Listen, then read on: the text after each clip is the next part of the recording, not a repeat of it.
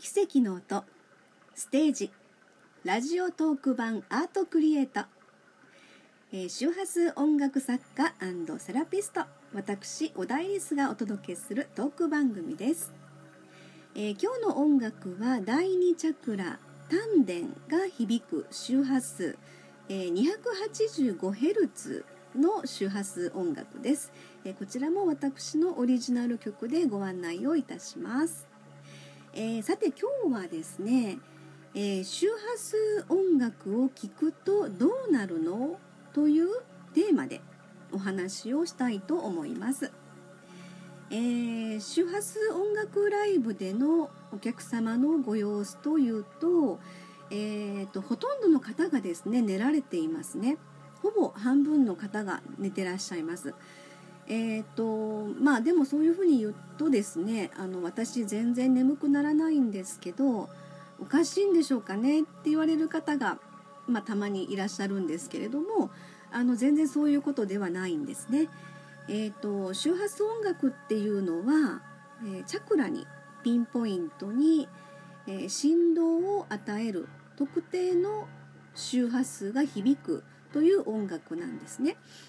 ということはその反応が違うということなんです。あの聞いてくださるお客様によってその方のチャクラの状態によって反応が違うんです。すごく眠くなる方もいらっしゃれば真逆にものすごく活性化というかの覚醒される方がいらっしゃるんですね目がパチクリと開いて元気になられる方もいらっしゃいますで、えー、まあ、チャクラというところが、まあ、えー、今日のお話の一番重要ポイントかなと思ったりするんですがちょっとそのチャクラについてですね簡単にお話をさせていただきたいと思います。えー、ヨガとかやってらっしゃる方には割とそのピンとくる言葉ではないかなと思いますけれども、えー、人間は、うん、エネルギー体っていう風な言い方もしますが、えー、常にですねその体の中にはエネルギーが流れていましてでこのエネルギーっていうのはやっぱり常に新鮮な状態で、えー、ありたいわけですね。ということは外の世界大自然のエネルギーの入れ替えを常にやっているわけなんです。でその入れ替えするための出入り口となるのがチャクラというふうに言われています。えー、チャクラは縦に7つに並んだ車輪のような形をしていて、まあ、目には見えないんですけれどもそこを通って、えー、内外のエネルギーの入れ替えをするというような働きがあります。健康なチャクラは時計回りに回転をするんですけれども、えー、回転しながらですね外のエネルギーを吸い込んで体内に取り入れながら活性化を促すというふうな働きですね。えー、それぞれのチャクラはあと違った異なった速度で回転をしてそれぞれ違った波長の光を発するので、まあ、チャクラの7つの色は違いますよというご案内になります。で、えー、周波数音楽では縦に7つ並んだチャクラの周波数で、えー、調律をした音楽の創作演奏をしているということなんですね。で、えーと、チャクラってですねすごく敏感なんです実は。あの他の人のエネルギーにすごく反応したりするんですね。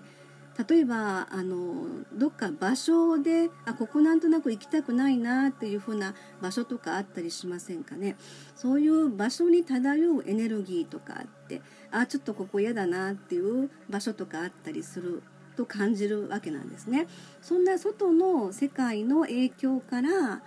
えー、守ろうとするのがチャクラの役目っていうことにもなるんですね。えーと、またあの同じようによく聞くオーラという言葉がありますけれども簡単に言うとオーラが海。海は広いなの海ですね。でチャクラが渦。渦潮の渦っていうなんかそういうイメージであの持っていただけると分かりやすいかなと思ったりするんですけれども。はい、じゃあ、あの皆さんね自分のオーラっていうのを感じてみたことはありますか、ええー、っとまあその自分の体を守ってくれているチャクラとか、まあ、オーラっていうことでちょっと今実験やってみましょうかね。えー、自分の前に、えー、両方の手のひらをちょっと20センチぐらい離しながら合わせてみるんですけれどもでこの両手をどんどんちょっと近づけていくんですが、えーと、ちょっと目を閉じてみたりすると意識が集中できるかもしれませんね。ちょっと私も今両手をどんどん近づけていってますけれどもこれであ熱い熱いはいなんかあのー、ふわふわっとしたようななんか柔らかいようななんかそういう感触がしないですか？ああめっちゃ暑いですねなんか暑いって感じる方もいらっしゃるかもしれませんけれどもこれが、えー、片手のオーラが、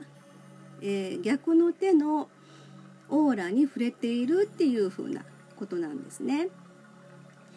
はい、あのオーラね感じていただけたでしょうかね。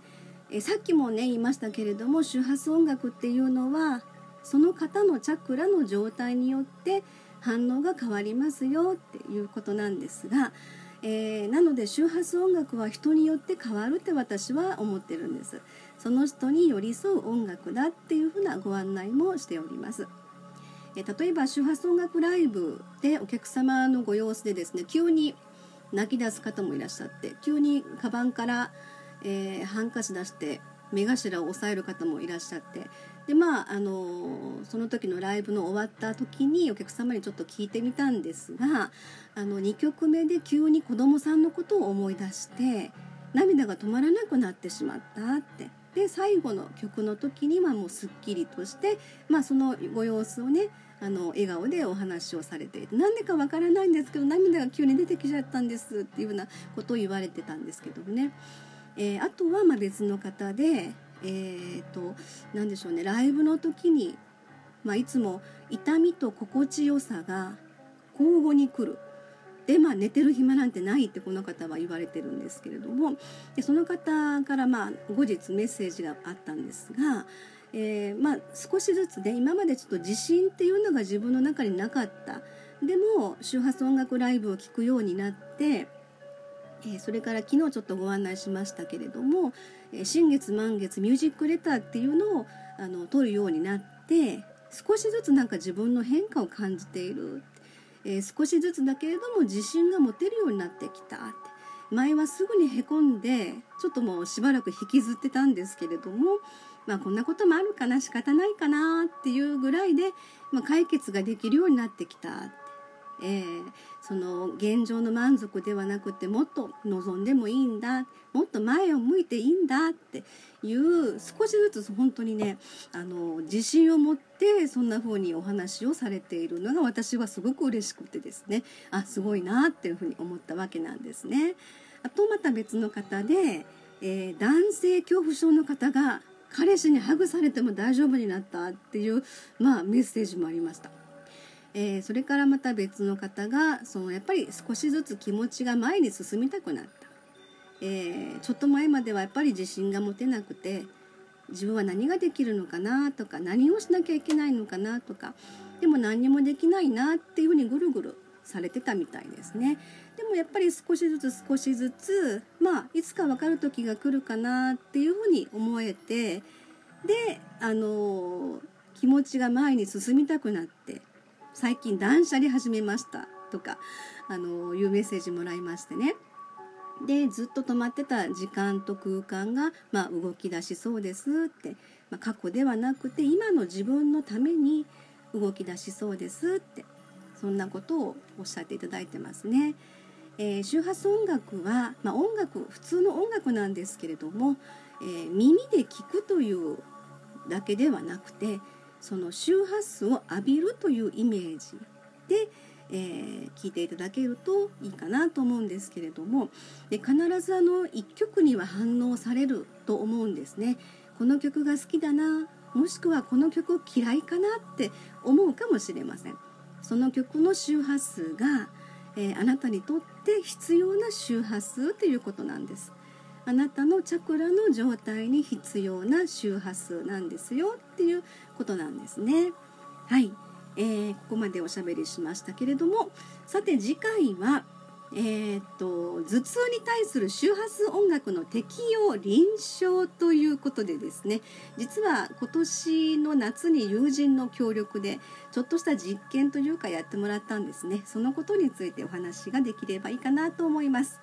はい。えーと、それから明日そうだそうだ。これをご案内しなきゃ。明日12月5日なんですけれどもちょっと名古屋の方に行きましてのりたけレディオ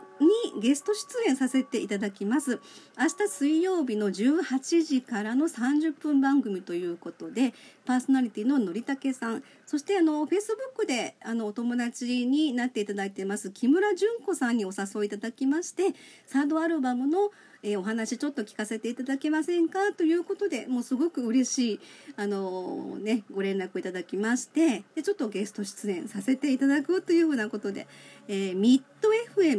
FM76.1 メガヘルツえー、のりたけレディオさんに、えー、ゲスト出演させていただきますすごく緊張してますが頑張ってお話できればなと思いますはい奇跡の音、えー、ステージ3ラジオトーク版アートクリエイト最後までお付き合いいただきましてありがとうございました。ではまた次回です。